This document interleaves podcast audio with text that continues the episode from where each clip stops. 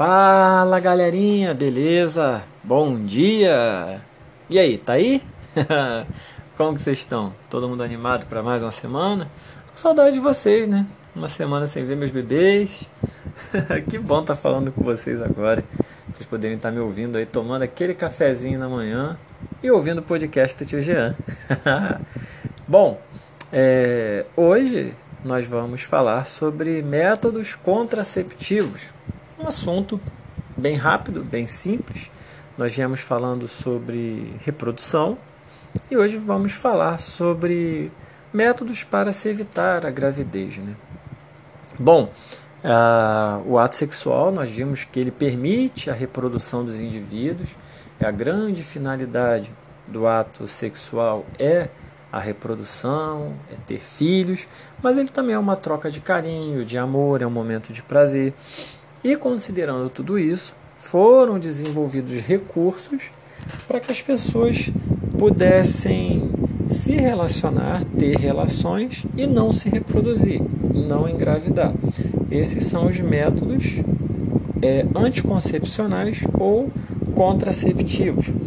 É, para você acompanhar melhor, pega sua apostila 6, unidade 6, tema 1. Eu estou na página 6.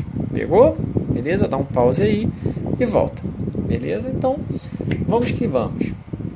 É, esses métodos anticoncepcionais, eles vão impedir a fecundação, né? E vão atuar de várias formas. E a gente pode, com eles, evitar a gravidez e escolher um momento mais adequado para que ela possa ocorrer. São vários os métodos anticoncepcionais e eles vão ser escolhidos de acordo com o estilo de vida da pessoa, com a saúde. Então tem, por exemplo, uma pessoa que tem problema de memória, que esquece facilmente as coisas. Poxa, para ela a pílula anticoncepcional não vai cair muito bem, porque ela tem que lembrar de todo dia tomar. Então depende muito. E aí, é, de método para método, nós vamos falar sobre eles agora. Beleza? Então vamos que vamos. Com relação aos métodos anticoncepcionais, temos os que são ligados ao comportamento. O mais antigo é o famoso coito interrompido. Que o que é o coito interrompido? É você interromper o ato sexual antes de o homem ejacular. Então, quando o homem está para ejacular, ele retira o pênis e ejacula fora da mulher. Problemas, porque ele é um dos menos eficazes de todos. Que é muito difícil o homem ter esse autocontrole e de tirar antes, né?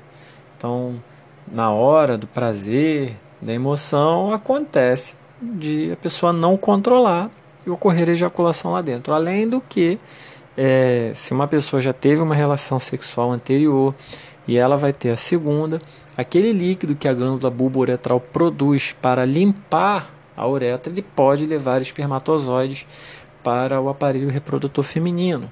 E aí a pessoa pode engravidar sim.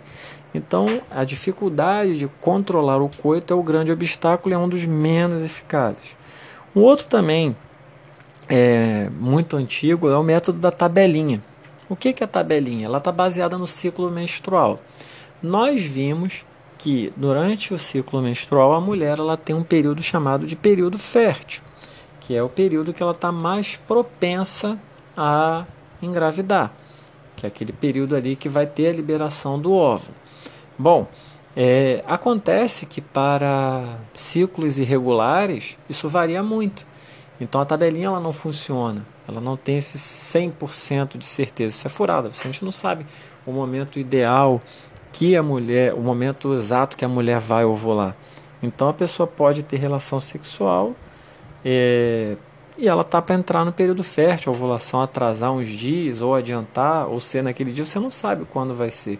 Você tem uma ideia, mas não tem como prever a data certa. Então, é, nem sempre ele dá certo. Então, tem grande chance dele dar errado, especialmente em mulheres com ciclos irregulares. E acontece também, por mais que a mulher tenha o ciclo certinho de 28 dias, de variar.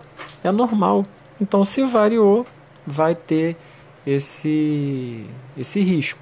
Além do que, a gente, o, toda a parte emocional da mulher, distúrbios hormonais influenciam no ciclo menstrual. Então, esse ciclo varia demais. Então, é um risco ter relações sexuais baseadas no período fértil. Temos os métodos anticoncepcionais de barreira. De barreira é o que? Aquele que vai formar uma barreira física, que vai impedir que os espermatozoides cheguem até o ovócito. Por exemplo, é, a camisinha ou preservativo masculino, que a gente chama, ele previne a gravidez e também é, as DSTs. Né? Bom, é, também não existe só a camisinha masculina, também há a camisinha feminina, que é chamada de, na verdade, falei camisinha feminina errado, é o preservativo feminino.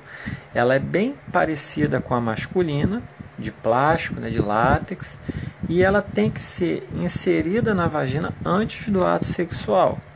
Também protege com grande eficácia contra a gravidez, contra as DSTs e não tem contraindicação e não precisa de receita médica. Então, os métodos de barreira vão impedir a chegada do espermatozoide ao óvulo mais eficazes são os preservativos, tanto masculino quanto feminino.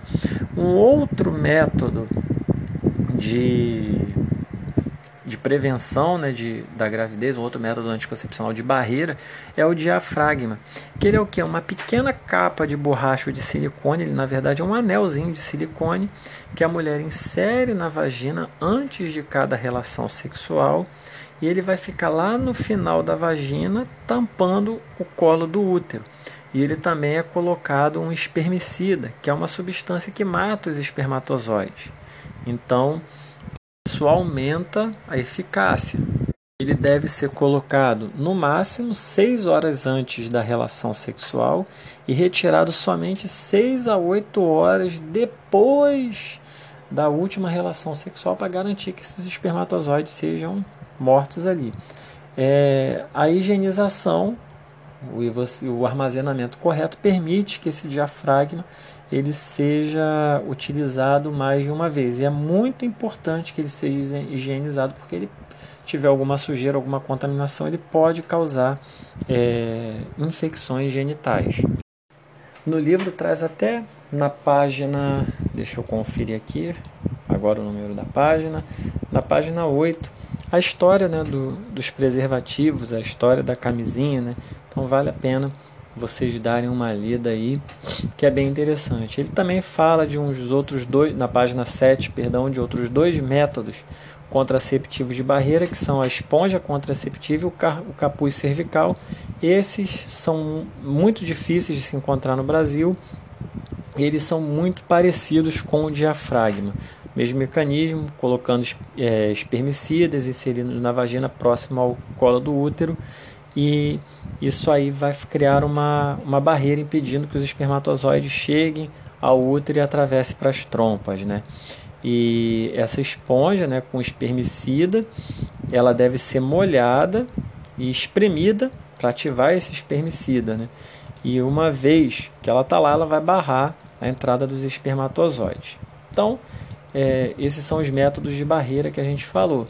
Temos agora na página 9 é, os métodos anticoncepcionais hormonais, que são baseados em hormônios. São as pílulas. É, temos a pílula anticoncepcional, que a mulher toma todo dia, diariamente. Essa pílula é, são hormônios que são produzidos em laboratório, eles são bem similares ao estrogênio e à progesterona, que são é, produzidos naturalmente no corpo da mulher, então são hormônios produzidos em laboratório que são bem similares ao natural. E esses hormônios impedem a ovulação. A pílula anticoncepcional são doses de hormônios que vão impedir que a mulher ovule. Vocês vão entender melhor no ensino médio que o processo de ovulação ele é todo regulado por hormônios. Então, como eu mexo nas doses de hormônios, eu impeço a ovulação. A pílula, essa pílula anticoncepcional ela tem um risco porque ela pode aumentar a chance de a mulher ter trombose, é, especialmente também em mulheres fumantes, obesas, com tendências genéticas à trombose. Né? A trombose é um coágulo de sangue que se forma e que ele pode entupir, entupir veias e pode chegar, por exemplo, ao, ao coração e causar sérios problemas. Né? Então, é um coágulo, um coágulo, um coágulo sanguíneo que pode levar a pessoa, inclusive, à morte. Então, tem que ser muito avaliada a questão do anticoncepcional pelo ginecologista. E a pílula do dia seguinte é uma dose cavalar de hormônio, uma dose muito grande, que ela ou vai impedir a ovulação ou ela vai forçar a menstruação, a descida da menstruação. Então ela deve ser tomada sempre no máximo até 72 horas depois da relação sexual desprotegida. Mais do que isso ela não perde efeito. E quanto mais tempo passar, menor é a eficácia dela. Então a pessoa teve uma relação sexual desprotegida, tomou uma hora depois, duas horas depois, beleza, vai ser muito eficaz. Agora tomou três dias depois, a eficácia dela já diminui. Então tomar mais próximo da relação sexual possível. Então uma dose muito forte de hormônios, isso desregula todo o ciclo menstrual, pode causar dor de cabeça, dor abdominal, dores no corpo. Então é bem complicado. Isso é para ser mulheres usam em situações de realmente emergência. Então essas pílulas elas mexem com os hormônios, com o ciclo menstrual e vão geralmente a pílula normal, só para a gente revisar, ela vai buscar impedir a ovulação. E essa do dia seguinte, ou ela vai impedir a ovulação ou forçar a menstruação, a descida da menstruação. Então, essas pílulas anticoncepcionais provocaram nos meados da na década de 70 o que chamou de revolução sexual, né? que a mulher passa a escolher quando ela vai ter filho, né? tomando esses anticoncepcionais.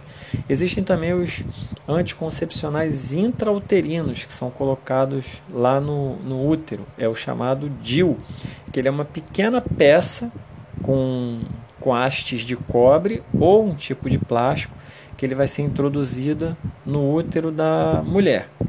Os primeiros DIUs eles eram de cobre, mas causavam vários problemas de saúde para a mulher. recentemente teve o DIU de plástico que ele libera um hormônio, é, vai ser um hormônio liberado aos poucos para tentar é, impedir a ovulação. E para qualquer um dos tipos de DIU, a mulher deve passar por um exame ginecológico completo, completo, o médico que vai avaliar a, a viabilidade né, de colocar o DIU. Ele pode permanecer em torno de 5 a 10 anos no corpo da mulher.